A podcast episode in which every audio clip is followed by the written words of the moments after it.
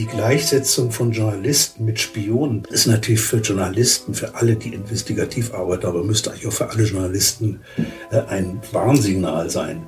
Äh, denn wenn man wegen Spionage belangt wird, wenn man, sagen wir, mit Dokumenten arbeitet, die Kriegsverbrechen belegen, ja, gute Nacht.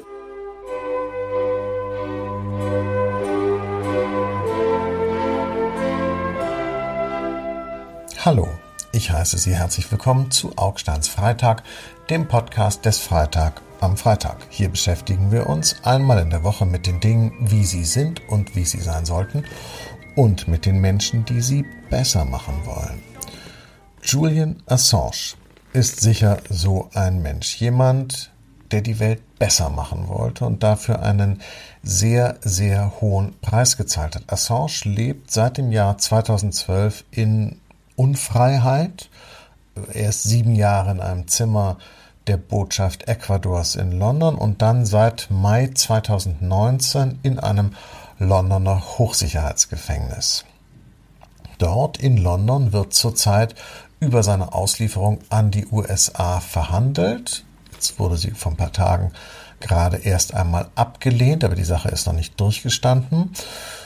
Und äh, wenn er in die USA äh, ausgeliefert würde, dann wird er dort für 173 Jahre in irgendeinen fensterlosen Keller gesperrt.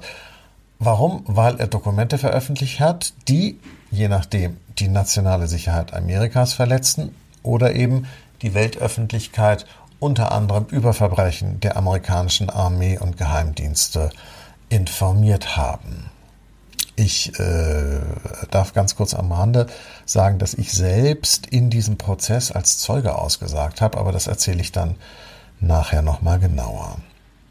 Also der Fall Assange sprengt jeden Rahmen. Assange ist ein politischer Häftling, obwohl es die in Europa eigentlich gar nicht geben darf. Ja, er ist noch mehr, er ist ein Dissident des Westens, genauso wie Edward Snowden. Aber Dissidenten des Westens darf es erst recht nicht geben, denn äh, Dissidenten, das sind ja die abweichenden, oppositionellen in Diktaturen. Bei uns ist die abweichende Meinung, die oppositionelle Haltung, die Teilnahme an der Debatte, die freie Presse, das sind alles selbstverständliche Grundrechte, äh, oder? Darüber rede ich jetzt gleich mit dem Journalisten Michael Sontheimer. Sontheimer hat Assange damals im Botschaftsasyl besucht. Er hat den Prozess gegen Assange verfolgt und darüber berichtet. Sontheimer hat die Taz mitgegründet. Er war dort auch mal Chefredakteur. Er hat lange für die Zeit geschrieben und er ist seit vielen Jahren beim Spiegel.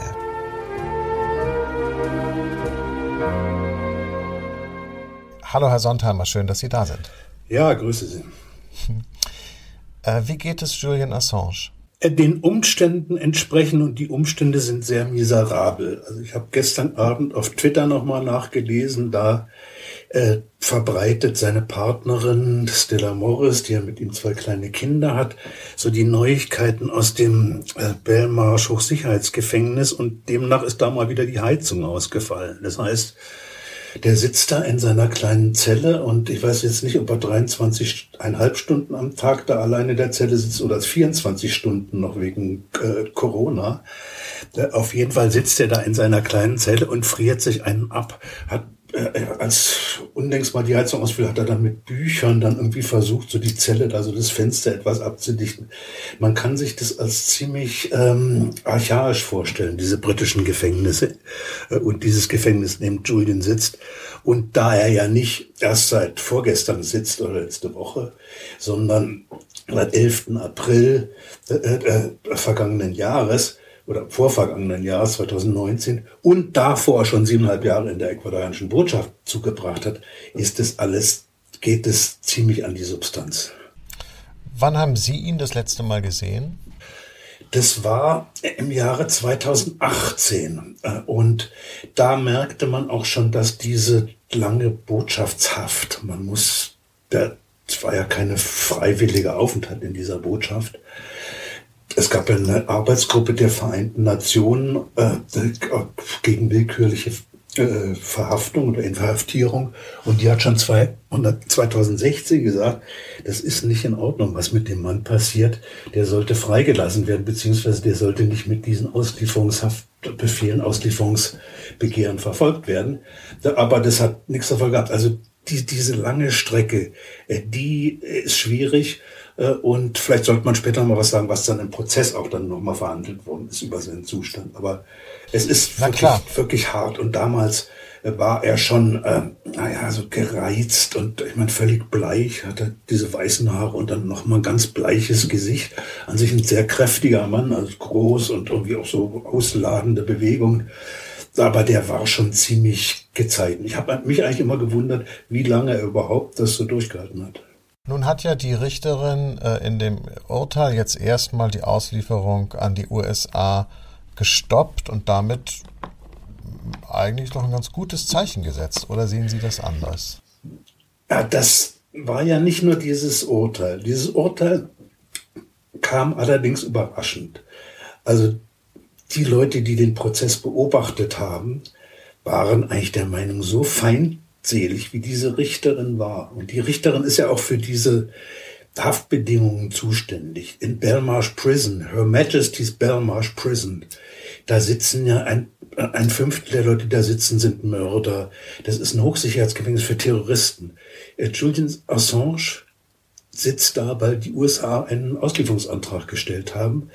Äh, und also diese, diese Bedingungen sind schon mal äh, ziemlich übel.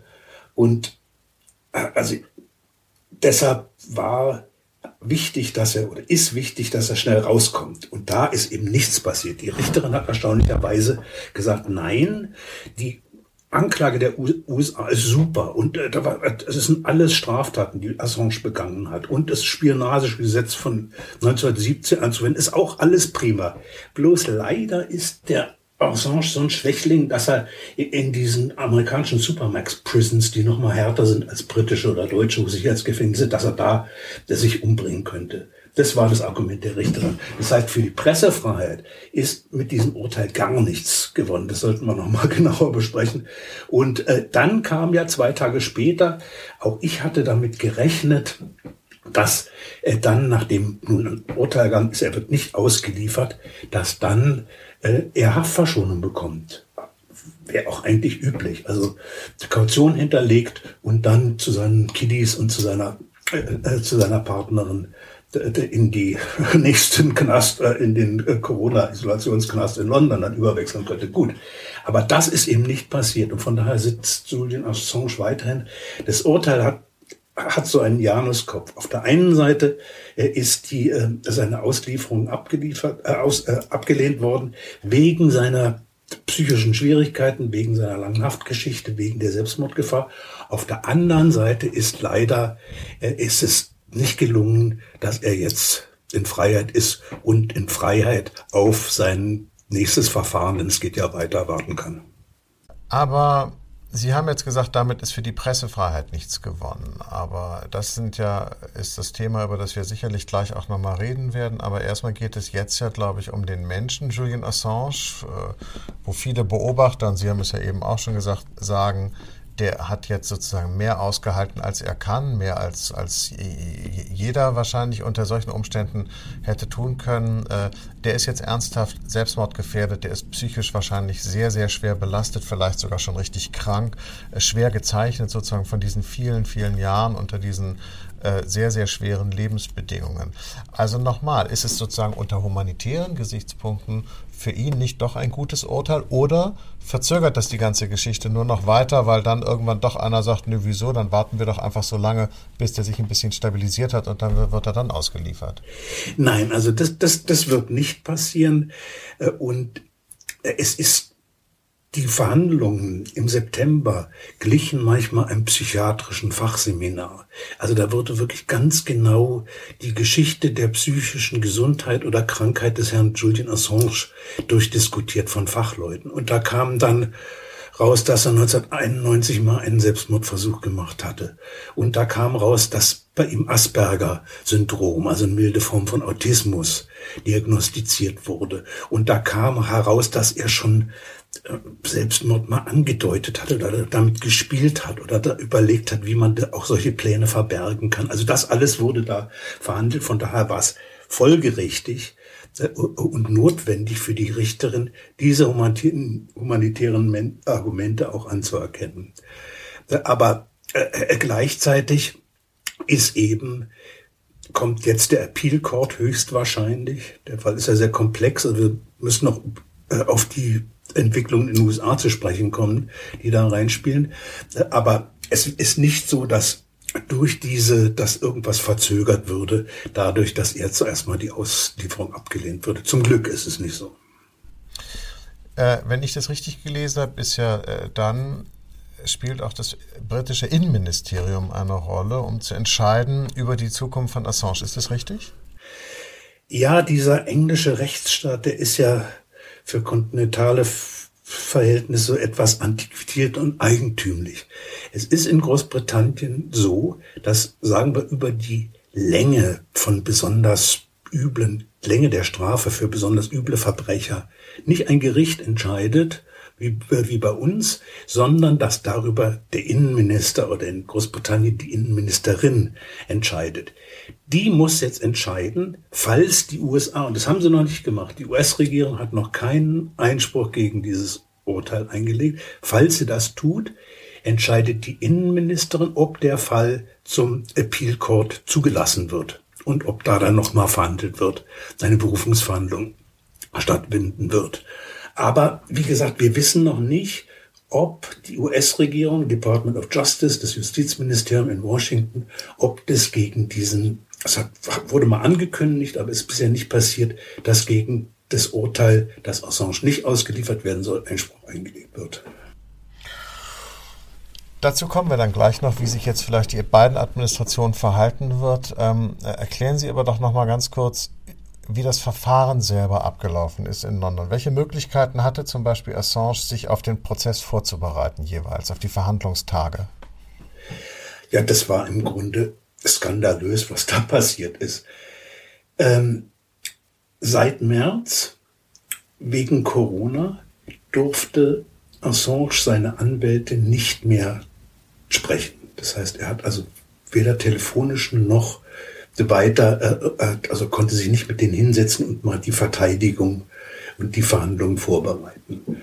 Und ähm, dann wurde er noch in dem Gerichtssaal äh, in einem Glaskäfig, also was man hier nur von Terrorprozessen kennt in Deutschland, in einen Glaskäfig gesetzt mit einem unterirdischen Zugang, so einem gekachelten, aus dem er dann hervorkam mit ein oder zwei Wachbeamten, die ihn begleitet haben. Und da saß der dran und er konnte dann ab und zu durch so schmale Belüftungsschlitze in diesem Glaskasten mit seinen Anwälten tuscheln. Also, also so stelle ich mir eine äh, Prozessvorbereitung in einem rechtsstaatlichen Verfahren eigentlich nicht vor. Wie erklären Sie sich das? Naja, es ist so, äh, Wikileaks und Assange ist ein politischer Fall. Ja, also man soll, das hat schon der Brown äh, Crown Prosecution Service mal an schwedische Staatsanwältin geschickt in einer Mail. Glauben Sie nicht, dass das ein normales Verfahren wäre.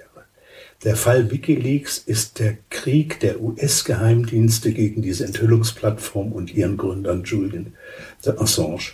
Und Christian Ranson, der Sprecher von Wikileaks äh, und Chefredakteur, hat mal gesagt, also eins habe ich gelernt, wenn es um Wikileaks geht und Julian, es kommt nie so, wie man denkt.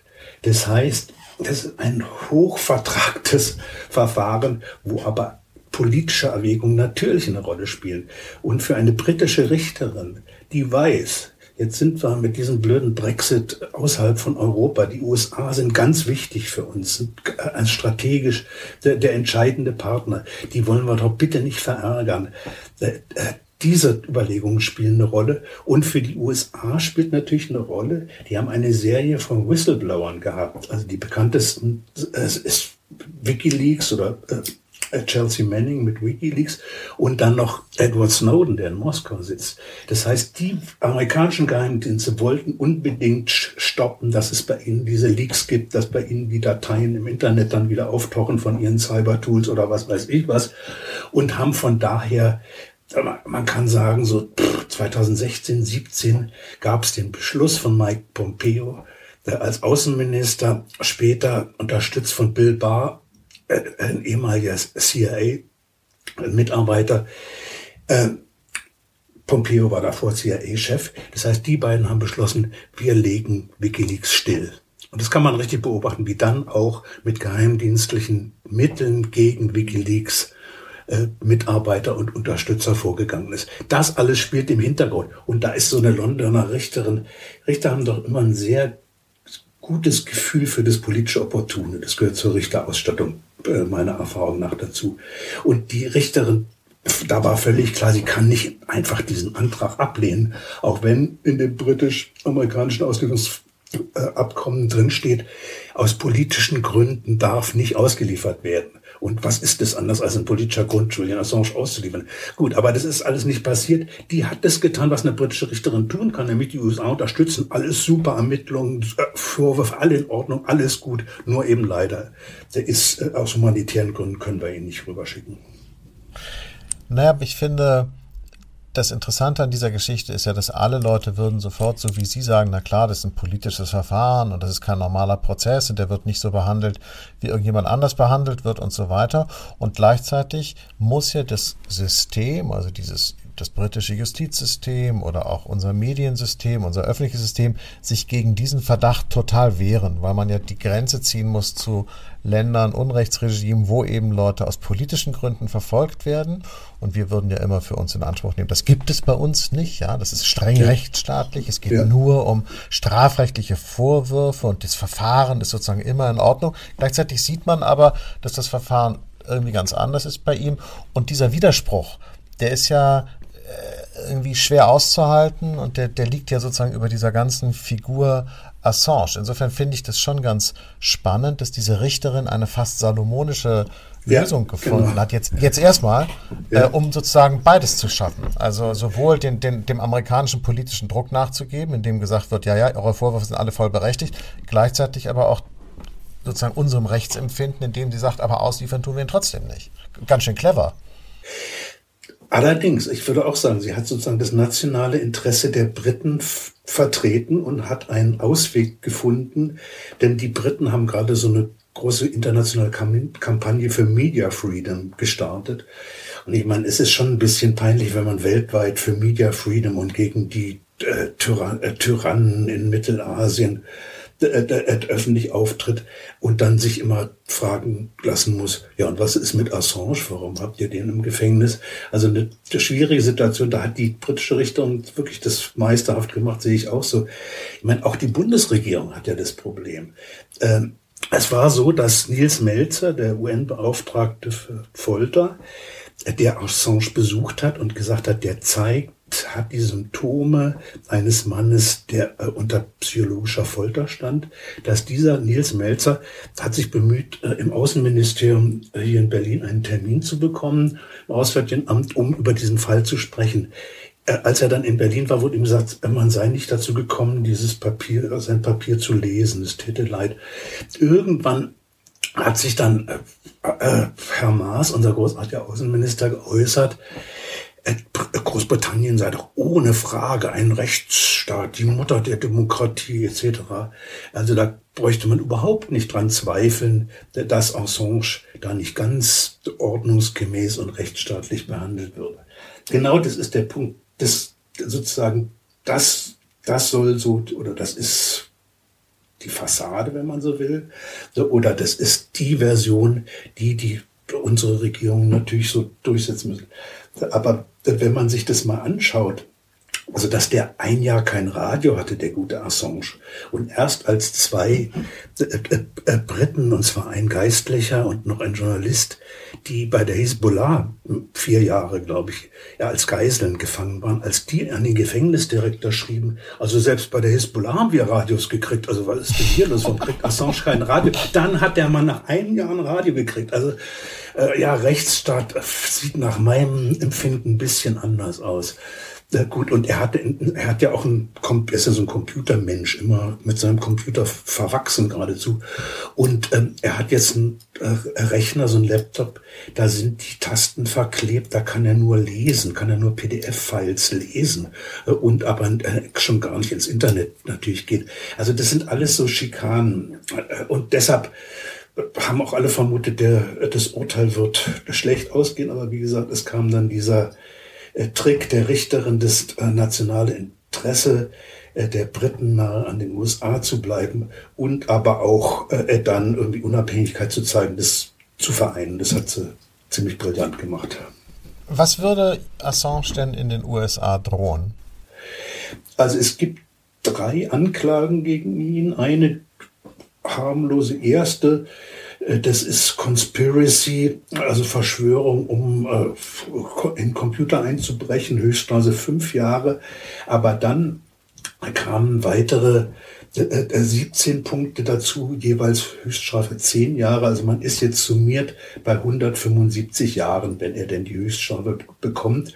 Und man muss immer dazu sagen, dass das Gesetz, nachdem er angeklagt wurde, das Spionagegesetz von 1917 ist. Und das war eigentlich für Spione gedacht. Also wenn Spione Geheimnisse verraten, die dann, äh, sagen wir, US-Militärs äh, in Gefahr bringen, aber nie für Journalisten. Und das ist ein Punkt, also die Gleichsetzung von Journalisten mit Spionen, beziehungsweise Mike Pompeo, der gesagt hat, Wikileaks ist Hostile Intelligence Service, also ein feindlicher Nachrichtendienst. Das ist natürlich für Journalisten, für alle, die investigativ arbeiten, aber müsste eigentlich auch für alle Journalisten äh, ein Warnsignal sein. Äh, denn wenn man wegen Spionage belangt wird, wenn man, sagen wir, mit Dokumenten äh, arbeitet, die Kriegsverbrechen belegen, ja, gute Nacht. Also dann sozusagen wird man zu einem Spion gemacht und damit natürlich auch kommen diese ganzen harten Strafen und dann kommt man auf eine Gesamtstrafe von 175 Jahren. Ich finde es ja ganz spannend, dass ähm, Barack Obama, den wir ja für den nach Jesus Christus sozusagen für den besten amerikanischen Präsidenten aller Zeiten quasi äh, halten, auch immer noch, äh, als äh, hat ja ähm, den Chefredakteur der, der Washington Post, den ehemaligen Benjamin Bradley, als er gestorben ist, im Oktober 2015, über den grünen Klee gelobt nicht? und gesagt, er hat die Geschichten erzählt, die erzählt werden mussten. Hat ihn auch extra nochmal gelobt für die Veröffentlichung der Pentagon Papers, ja, Daniel Ellsberg, äh, Vietnamkrieg, ja. Gro großer erster Whistleblower. Auch hat äh, Obama Bradley gelobt für Watergate und so weiter und so weiter. Und gleichzeitig war Obama aber der Mann, der Präsident, der mehr Whistleblower äh, verknackt hat, als jeder andere. Wie, wie kommt es sozusagen, und jetzt nochmal ohne Zynismus, ohne Sarkasmus, wie kommt so ein Widerspruch? Warum lobt Obama Ellsberg, der den Vietnamkrieg verkürzt hat durch seine Veröffentlichung, durch, diese, durch dieses Whistleblowing und gleichzeitig verknackt er selber Whistleblower? Wie, wie, wie macht so ein Mann das? Man, ich glaube, eines ist ganz einfach. Amerikanische Präsidenten wollen sich nicht mit ihren Nachrichtendiensten anlegen. Die Nachrichtendienste sind extrem gut finanziert vergleichsweise, sind sehr mächtig. Und das wollte Obama eben auch nicht. Und eine sozusagen technologische Entwicklung, die wirklich für Geheimdienste ganz schwierig ist, ist ja die Tatsache, dass heute alles digital ab stattfindet. Ja. Also wir sprechen hier digital, das wird, kann mitgehört werden von der NSA, wenn die uns in irgendwelchen Selektorenlisten drin haben. Aber diese digitale Datenerfassung und Datengewinnung hat natürlich auch das Problem, dass diese Daten vergleichsweise leicht äh, ja, für Leute, die sie sie unter Nagel reißen wollen, vergleichsweise leicht zu bekommen sind. Sie haben Daniel Ellsberg genannt, der hat mit seinen Söhnen ein oder mehrere Wochenenden an einem Fotokopierer äh, äh gestanden und hat dann ein paar tausend äh, äh, ja, Blätter, Akten fotokopiert. Heute sitzt da einer in der Ecke mit einem Hoodie, der ist der irgendwie stellvertretende EDV-Chef von irgendeinem Laden äh, und äh, der hat einen Stick und steckt den rein und saugt irgendwie das hundertfache von dem, was Daniel Ellsberg an geheimen Dokumenten äh, äh, äh, fotokopiert und damit dann auch an die Öffentlichkeit gebracht hat, saugt er einfach runter. Das heißt, die Geheimdienste sind in einer unglaublichen Gefahr, dass ihnen Daten verloren gehen. Und Snowden war eigentlich noch schlimmer als alles, was Wikileaks gemacht hat für die US-Geheimdienste. Das war ein Schock. Und auf diesen Schock haben die natürlich regiert, indem sie die Schranken runtergelassen haben, dass nicht mehr jeder zu allem Zugriff hat und dass, dass dann in so Fällen auch mal wirklich ein Exempel statuiert wird. Und da hat die Obama-Administration, ist da nicht dazwischen gegangen, hat nicht gesagt, Pressefreiheit ist viel wichtiger, aber man darf nicht vergessen, die Obama-Administration hat gegen Wikileaks und gegen Julian Assange keine Anklage erhoben. Die haben gesagt, dann haben wir das New York Times-Problem.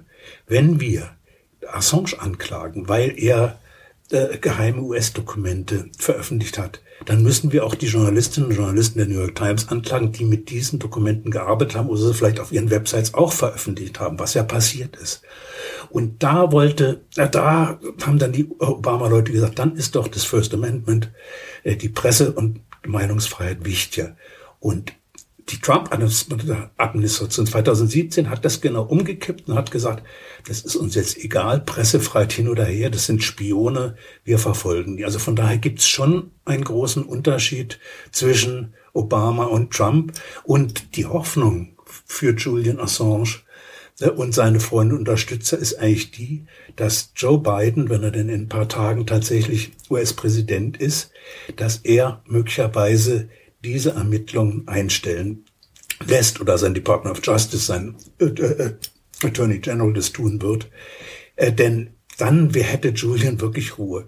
Wenn er jetzt, sagen wir, in England wird er nicht ausgeliefert und dann würde er nach, nach Deutschland kommen. Ja, ja was was passiert dann? Dann kann die US-Regierung, wenn sie ihn weiter verfolgen will, neuen äh, Auslieferungsantrag stellen. Da geht das Theater hier wieder los. Dann kann der bis an sein Lebensende äh, sich in Auslieferungsverfahren amüsieren.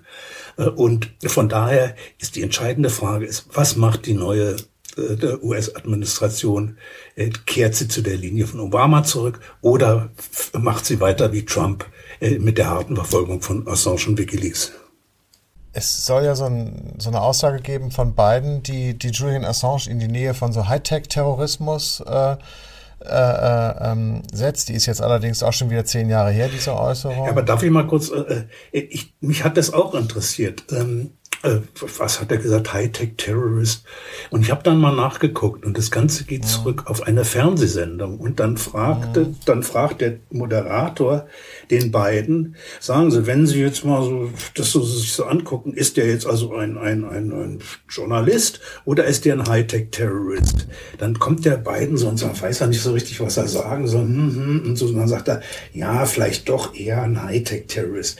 Also der ist nicht hingekommen, hat gesagt, Julian Assange ja. ist ein aber so entstehen Zitate. Das ist interessant eigentlich, äh, wie dann, und jetzt wird scheiß überall Biden hat, äh, hat äh, Assange Deshalb sage ich ja, Deshalb ja. habe ich ja eben auch gesagt, er wird in, in, in Verbindung gebracht mit dem ja. Zitat, weil das ja, so eine ganz klare Aussage ist. Also in Wahrheit wissen wir im Moment nicht genau, wie der sich äh, äh, da, da verhalten wird. Nicht? Ich denke, äh, Joe Biden wird erstmal andere Probleme haben, aber auf der anderen Seite, es ist auch, also für eine Weltmacht oder eine Macht, die versucht, Weltmacht zu bleiben, äh, ist es nicht gut, wenn, äh, ja, wenn in der ganzen Welt, und das ist interessant, in der ganzen Welt gibt es diese Unterstützer von Julian Assange in ganz vielen Ländern.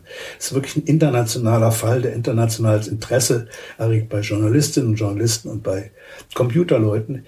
Und äh, da sozusagen ein endloses Verfahren äh, gegen den Journalisten Assange zu treiben, ist für das Image der USA nicht wirklich hilfreich. Das, und es ist nervig und es wird sich noch hinziehen. Ich kann mir vorstellen, dass die beiden Administrationen oder die verantwortlichen Leute sagen, lass uns hier einen Strich machen und wir Aber machen das.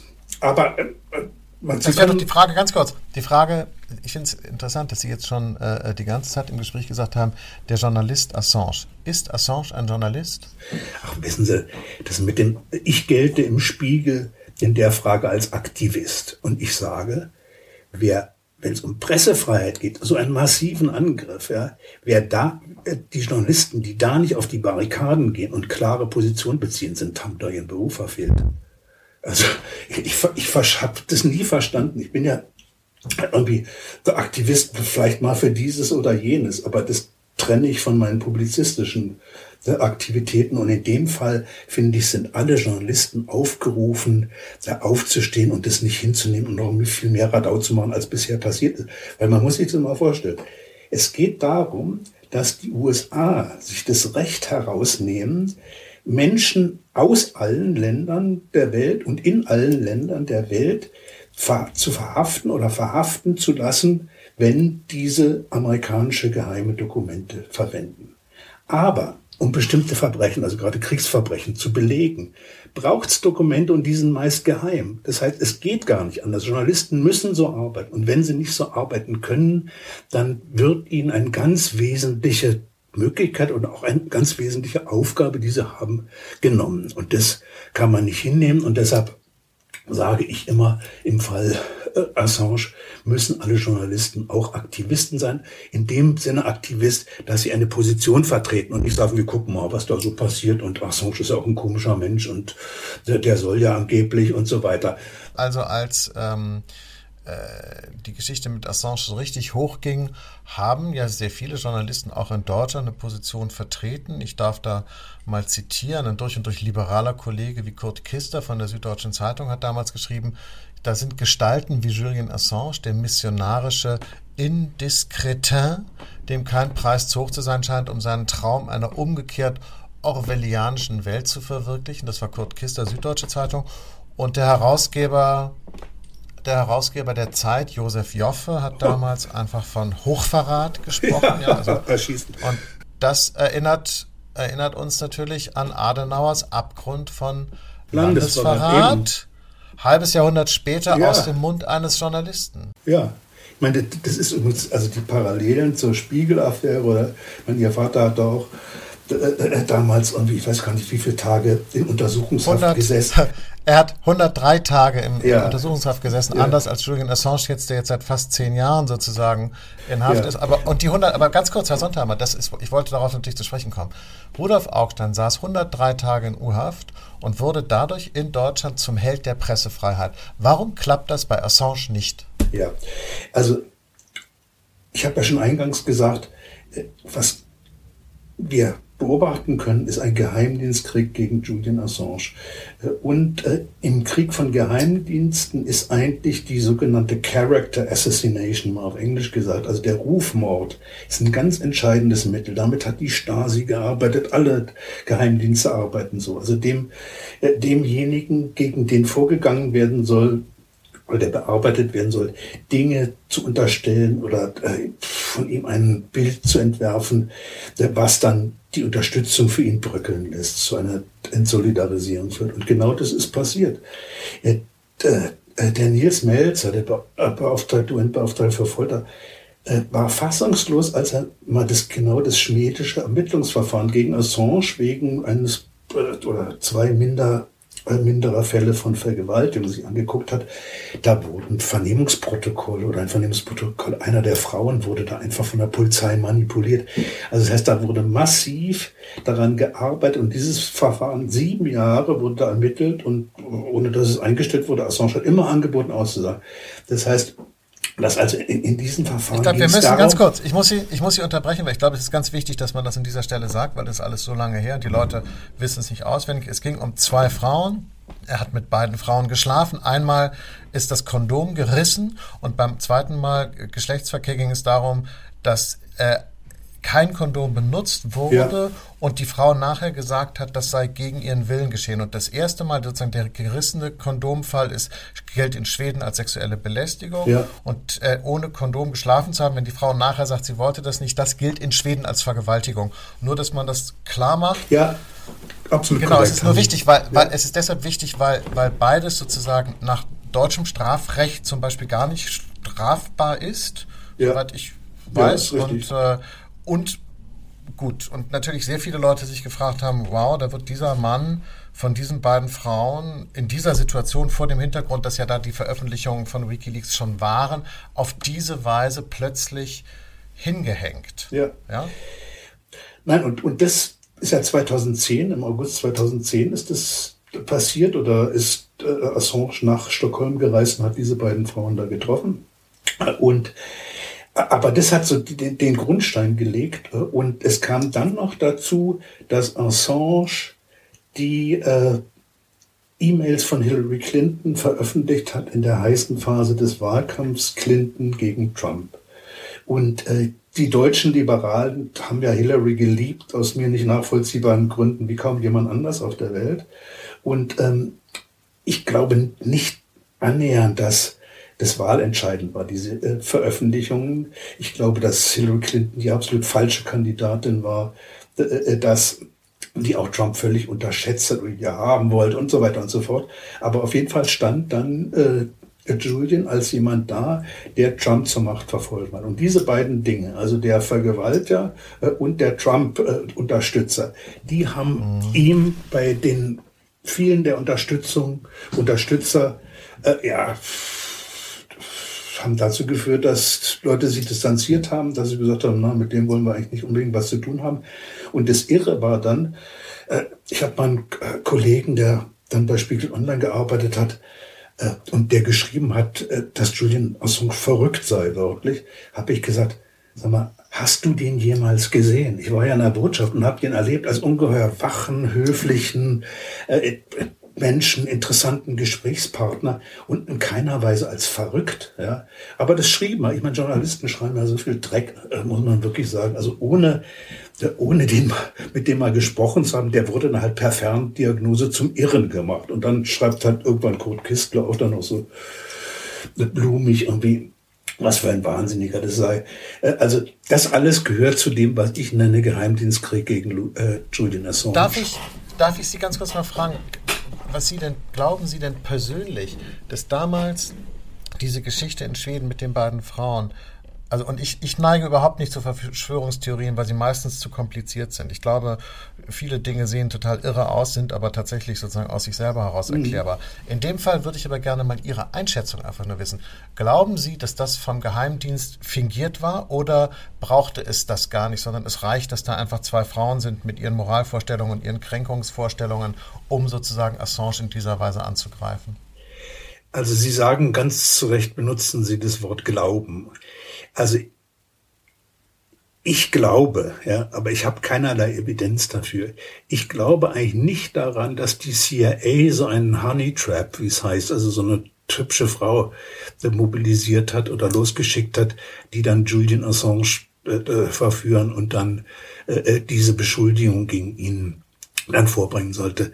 Aber ich glaube, dass Julian vielleicht so blöd war, dass er sich in dieser Situation noch nicht bewusst war, wie sehr er in jeder Hinsicht vorsichtig sein muss und dass wer hinter ihm her ist. Ich habe mich immer gefragt, wie kann man eigentlich äh, bewusst äh, den Kampf gegen die äh, Geheimdienste der größten Militärmacht der Welt aufnehmen? Ja? Also wie kann man sozusagen sich in so eine extrem asymmetrische Auseinandersetzung äh, begeben? Und, mhm. äh, und hat er sich das wirklich überlegt? Denn man kann ja sehen, Daniel Domscheit-Berg, so ein deutscher Wikileaks-Mitarbeiter, äh, dem wurde die Sache ganz schnell zu heiß und hat sich dann auf sehr unschöne Art und Weise da verabschiedet äh, von Wikileaks. Und äh, aber der wusste, was da kommen kann. Und Julian, ja, vielleicht äh, ja, da hat ihn das auch gereizt oder hat ihn dann die Prominenz gereizt, diese Auseinandersetzung. auf jeden Fall, er hat jemand, der diese Auseinandersetzung eingeht, muss eigentlich ein bisschen besser aufpassen und darf nicht mit irgendwelchen Frauen dann irgendwie ständig ins Bett gehen und mit oder ohne Kondome. Gott, das ist dann auch äh, nicht so besonders interessant. Aber ich glaube nicht, dass das von Anfang an eine CIA-Aktion äh, äh, war. Mhm. Denn damals war die CIA noch nicht in diesem Kampfmodus. Das ging erst so 2016, 2017 los heute, weil wir eben ja darüber gesprochen haben, wie Julian Assange als Figur in, in, in Deutschland damals jedenfalls wahrgenommen wurde, heute hat sich das ja geändert. Das ist ja ganz interessant, dass Leute wie äh, Sigmar Gabriel, äh, Gerhard Baum, äh, Sevim Dagdelen, Wolfgang Kubicki, Peter Gauweiler, ja, also von allen Parteien außer der AfD, ähm, die Freilassung von Assange fordern. Naja, das hat sich gedreht äh, durch einen Mann. Das muss man wirklich, muss man wirklich so sagen. Oder, oder sagen wir zwei, drei, äh, alles Männer, zwei, drei Personen. Das war einmal oder ist Nils Melzer. Nils Melzer ist ein Deutsch-Schweizer Jurist, Professor in Glasgow, Experte für Folter und der vom äh, Menschenrechtsrat der Vereinten Nationen ernannte Sonderbeauftragte.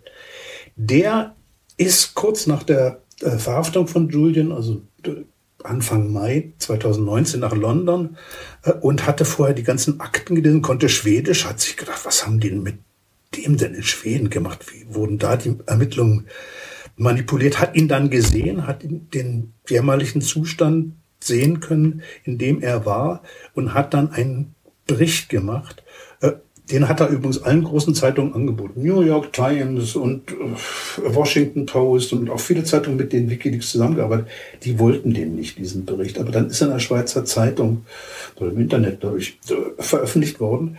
Und wer diesen Bericht äh, äh, gelesen hat, der dachte, na, Holdrio.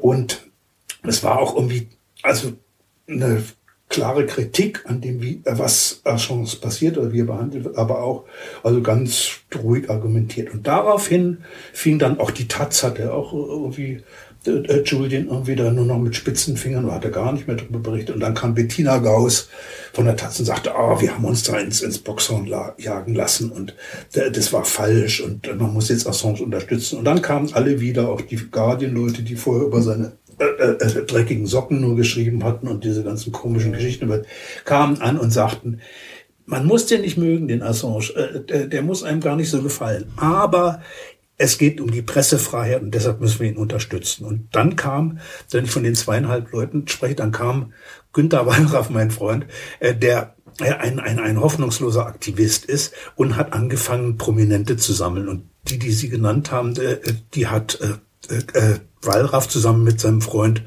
äh, Gerhard Baum, dem ehemaligen FDP-Innenminister, die haben halt, also bis zu Reinhold Messner, dem Bergfexter, haben die, oder Elfriede Jelinek, Literatur-Nobelpreisträgern, haben die Prominente gesammelt, die sich für die Freilassung von Assange eingesetzt haben. Das kippte dann äh, am Anfang des vergangenen Jahres, so Februar, dann zu Beginn der ersten Verhandlungen.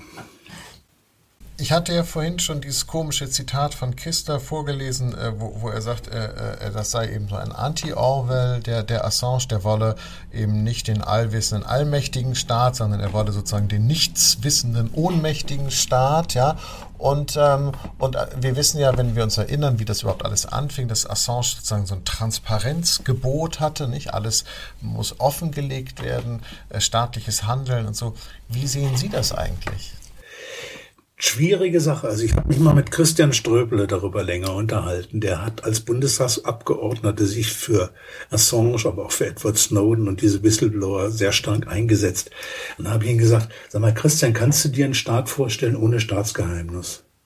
Arcanum Imperii, also seit römischen Zeiten, der Staat braucht sein Staatsgeheimnis. Es gibt bestimmte Bereiche des staatlichen Handels, die können nicht sofort öffentlich gemacht werden. Und ich würde sagen, ja, es geht nicht um, um das, ein absolutes Transparenz. Ja, also es, es geht nicht darum, dass heute im Internet nachzulesen ist, wie die, sagen wir, verschiedene Mitglieder der Bundesregierung sich auf internationale Verhandlungen vorbereiten, was die für Positionen haben, äh, äh, sondern das, sowas muss geheim sein.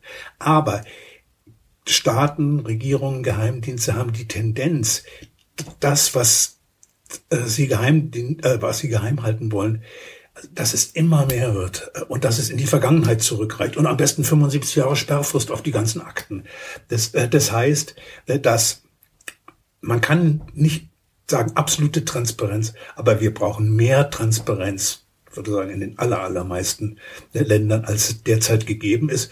Und ich meine, ganz banal, Demokratie basiert auf Wissen um die Probleme, um die äh, staatlichen Möglichkeiten.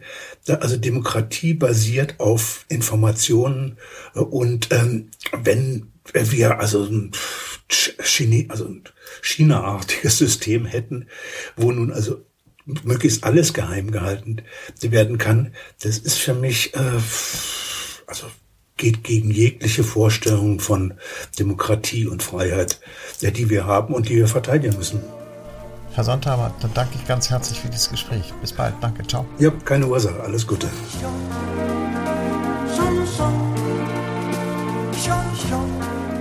Das war das Gespräch mit Michael Sontheimer. Ich hatte in der Einleitung erzählt, dass ich selber im Prozess ausgesagt habe. Also wir, äh, also der Freitag, hatten im August 2011 einen Artikel veröffentlicht, der über die Streitigkeiten und die Konflikte innerhalb von Wikileaks berichtete.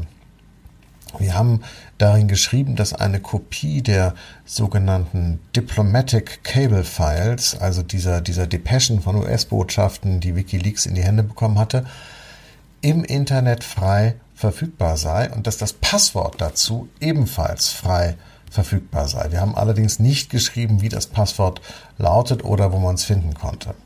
So, und äh, kurz bevor wir diesen Text veröffentlichten, rief eben Julian Assange an und bat darum, auf die Veröffentlichung zu verzichten, und zwar, weil er um die Sicherheit von Informanten der Amerikaner fürchtete. Also, der Mann, dem Transparenz angeblich über alles ging, den die Süddeutsche Zeitung einen Indiskretin genannt hat, schönes Wort, hier vielleicht ein bisschen unpassend, der sorgte sich um das Wohl amerikanischer Agenten und Zuträger. Und das war deshalb wichtig, weil man ihm genau diesen Vorwurf, ja, deren Sicherheit gefährdet zu haben, äh, im Zentrum des amerikanischen Auslieferungsgesuches gemacht hat.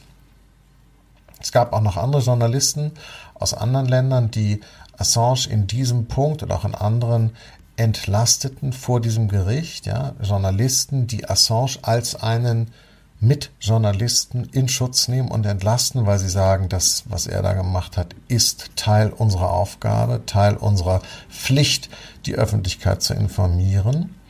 Sie haben ihn entlastet, indem sie gesagt haben, die Schicksale dieser Leute waren ihm eben nicht gleichgültig. Und ich war offen gestanden ganz froh, äh, auch die Möglichkeit gehabt zu haben, mich für diesen Mann einsetzen zu können und einen winzig kleinen Bruchstein beisteuern zu können, äh, dieses Auslieferungsgesuchen vielleicht jetzt erstmal verhindert zu haben. Aber Sie müssen sich das nochmal vorstellen. Der Mann sitzt seit 2012 de facto in Haft, während die Soldaten, die in diesem Collateral Murder Video, das können Sie sich ja im Netz vielleicht nochmal angucken, Zivilisten abballern, niemals belangt wurden. Er sitzt also in Haft, weil er die Arbeit eines Journalisten gemacht hat. Und kein europäisches Land war bereit, ihm Asyl zu gewähren. So wie kein europäisches Land bereit war, Edward Snowden Asyl zu gewähren, der bei den Russen unterschlüpfen musste. Das ist so erbärmlich. Früher hat die Bundesrepublik Männern wie Alexander Solzhenitsyn oder Lev Kopelev Schutz geboten, aber da ging es ja auch gegen die Russen und nicht gegen die Amerikaner. Und die Russen haben wir nicht als rechtsstaatliches System anerkannt. Dabei werden wahrscheinlich auch die Russen irgendeinen Rechtsgrund damals vorgebracht haben, ihre Dissidenten zu verfolgen. Ja, ich meine, denken Sie an äh, Pussy Riot, also die Aufführung von so Punk-Opern oder so in einer orthodoxen Kirche ist in Russland halt einfach verboten. Ne? Sie erinnern sich vielleicht noch. Es ist halt einfach verboten. Trotzdem finden wir es nicht richtig, das so zu verfolgen, wie die Russen es tun wollten. Das ist nämlich das Wesen des Dissidententums. Es bedroht die rechtmäßige, aber dennoch falsche Ordnung. Äh, die Gültigkeit des Rechts alleine ist ja nicht der Maßstab für ob politische Verfolgung äh, äh, vorliegt oder nicht. Ich meine, nicht alles, was recht ist, ist richtig und nicht jedes Gesetz ist gerecht. Also nach amerikanischem Recht zum Beispiel ist die Überwachung der Welt erlaubt, aber das ist ja total irre. Diesen Rechtsanspruch können sich die Amerikaner gar nicht selbst genehmigen, äh, tun sie aber. Und nicht nur das, vor ein paar Wochen, hm, ja, äh, nochmal sozusagen aus unserer unmittelbaren Gegenwart. Gerade vor ein paar Wochen haben die USA Sanktionen gegen die Chefanklägerin des Internationalen Strafgerichtshofs in Den Haag erlassen. Einreiseverbot, Konten einfrieren, solche Sachen. Das heißt, die USA haben diese Richterin so behandelt, wie sie Despoten und Unterdrücker aus, äh, weiß ich nicht, Weißrussland oder dem Iran oder so behandeln. Warum? Es geht wieder um den amerikanischen Krieg in Afghanistan diesmal. Die Richterin hatte beantragt, Ermittlungen wegen mutmaßlicher Verbrechen gegen die Menschlichkeit und Kriegsverbrechen einleiten zu können. Und äh, ihr zufolge gab es nämlich Hinweise auf Folterung, Misshandlung, Vergewaltigung von Gefangenen durch US-amerikanische Militärs und Geheimdienstangehörige. Äh, und was machen die Deutschen? Die Deutschen, die Deutschen, die Deutschen. Ach ja, unser Außenminister hat protestiert. Hey, Heiko. Und das war es dann allerdings auch. Also mehr als protestiert hat er nicht. Aber was können wir Deutschen auch tun gegen die Amerikaner? Ich meine, Angela Merkel war immer ausgesprochen schlecht aufgestellt, sich gegen amerikanische Übergriffe äh, äh, irgendwie so zu behaupten oder zu Wehr zu. Dann da hatte sie praktisch das Joachim Gauck-Syndrom. Ja, mit dem Ende der DDR sind im Wesentlichen alle Probleme beendet. Das ist irgendwie dann vielleicht aus solchen Leuten auch biografisch nicht mehr rauszubekommen. Ich weiß es nicht. Das war Augsteins Freitag, der Podcast des Freitag am Freitag. Sie können uns bei Apple, Spotify und anderen Podcatchern hören und auf freitag.de und an dieser Stelle möchte ich mich für die Leserbriefe, die ich bekomme, bedanken oder die Hörerbriefe, je nachdem. Man fühlt sich natürlich ganz wohl, wenn man nicht einfach so in die schwarze Warte des Nichts sendet und niemand hört zu. Sie können mir also gerne, wenn Sie es mögen, äh, unter jakob.augstein.freitag.de schreiben, Gedanken und Anregungen. Nächste Woche geht es weiter. Bis dahin, Ihr Jakob Augstein.